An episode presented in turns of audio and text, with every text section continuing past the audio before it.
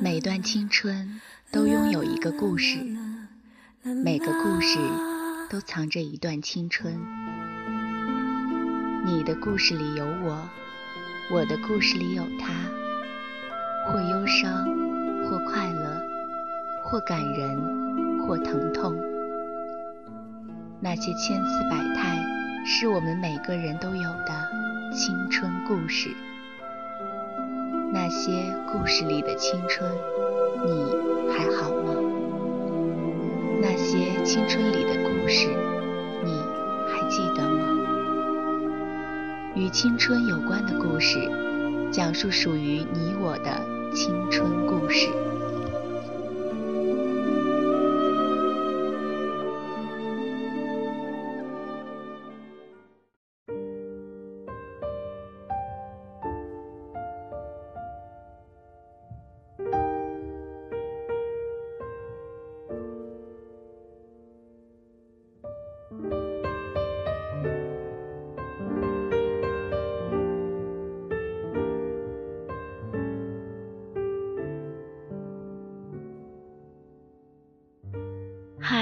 一周未见，你还好吗？此刻的我刚刚结束一场长途旅行，坐了一夜的火车，却似乎一点儿也不困。这次旅行遇见了很多人，经历了许多事。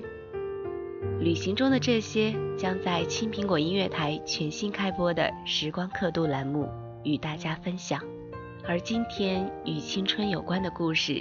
跟您一起分享的文章是和旅行、生活态度有关的，名字叫做《最好的都藏在抽屉里》，作者子墨。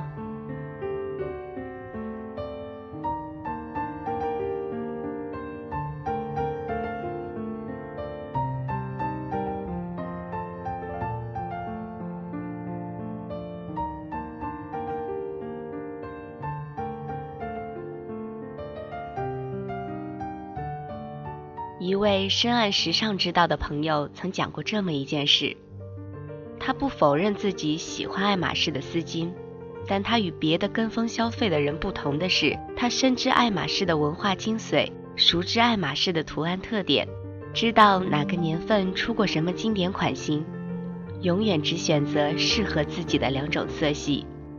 他说，香港爱马仕店里摆出来的丝巾永远品种单调，款型不多。最好的单品很难看得到。如果你不说韩语、日语或英语，便很难享受到抽屉待遇。这个抽屉待遇我很感兴趣。原来，最好的都藏在抽屉里了。店员们不喜欢那种什么都不懂的有钱人，一进爱马仕店就说：“什么是最流行的？我全要了，还有吗？”那是不受欢迎的客人，被他们瞧不起。但如果你懂行，即使不买，也没人瞧不起你。任何一个事物都是有门槛的，钱不是门槛，而是与之配套的你的心性有没有配得起大牌的内涵，有没有自己的品味、坚持和发自内心的热爱，然后再去选择，并不是别人都说这是大牌，你就要买来做身份的象征。我这位朋友能享受到抽屉待遇，不是因为他会英语或日语，而是因为他熟知爱马仕的尺寸和丝巾名称，自己适合的色系，能准确地说出他要的款式在哪一年出过，还可以在店员面前娴熟地表演丝巾的多种技法。他就这样通过了资格验证，顺利享受了抽屉待遇，找到了一款最适合自己的爱马仕。他说：“这样的资格认证都是潜性存在的，越是发达的国家越是如此。他们需要你懂得他们的产品美在哪里，让他们看到你可以展示商品的美。真正好的商品都希望有知音，而不是暴发户式买单的人。”突然想起一位见多识广的朋友给我讲过这么一件事。他先生去瑞士手表店帮国内的朋友带一块手表，因为赶时间，急匆匆地询问店员，然后准备购买离开。但是老店员却不紧不慢地说：“别急，你先听听我们手表的声音，看看表的结构，坐下来喝一杯咖啡再决定吧。”推开店门，一座喷泉池边居然有天鹅。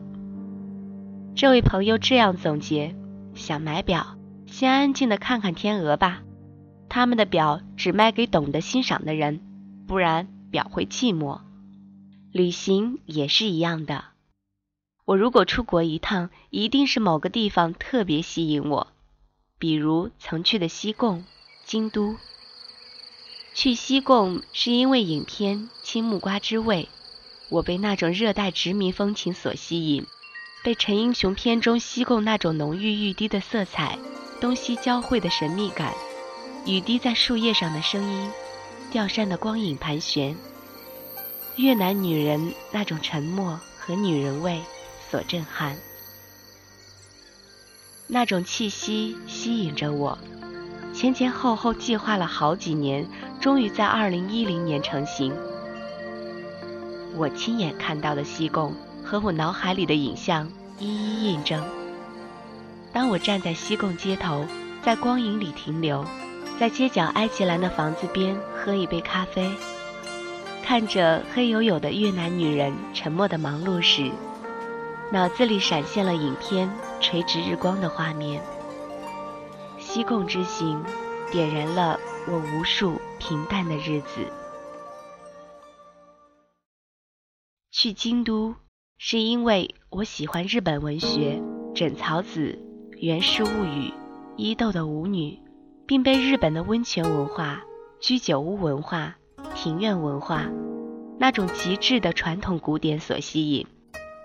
去京都也是想了很多年才成行。当我踏上京都的土地时，一切似乎早已熟悉。在这个陌生的国度。我每天步行六七个小时，没有恐惧感，慢慢看，细细品味。在京都碰到一位懂英文的老板娘，当我说起日本的庭院、庭屋、小街巷时，她很赞赏地说：“你比我都了解。”她随即给我推荐了一些极有意思的小店。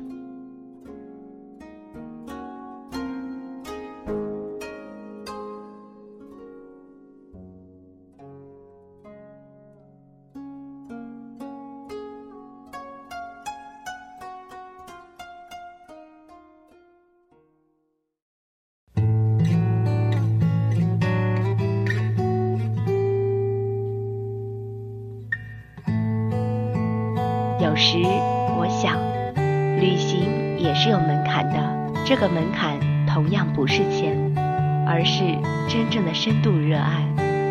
不然，去哪里都不过是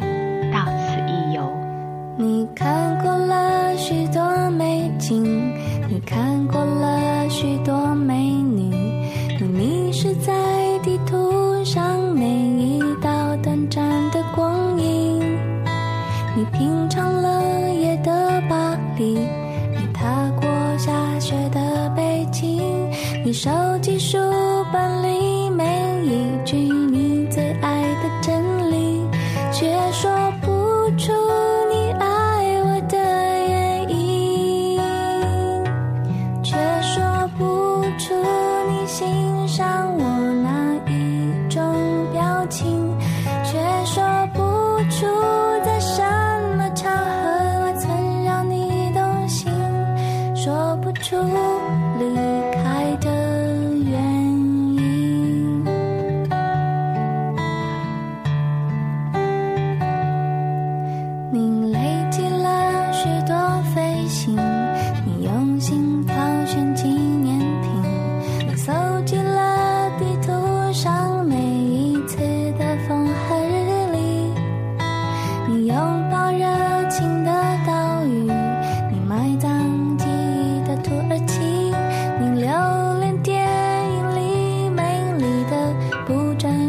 的场景，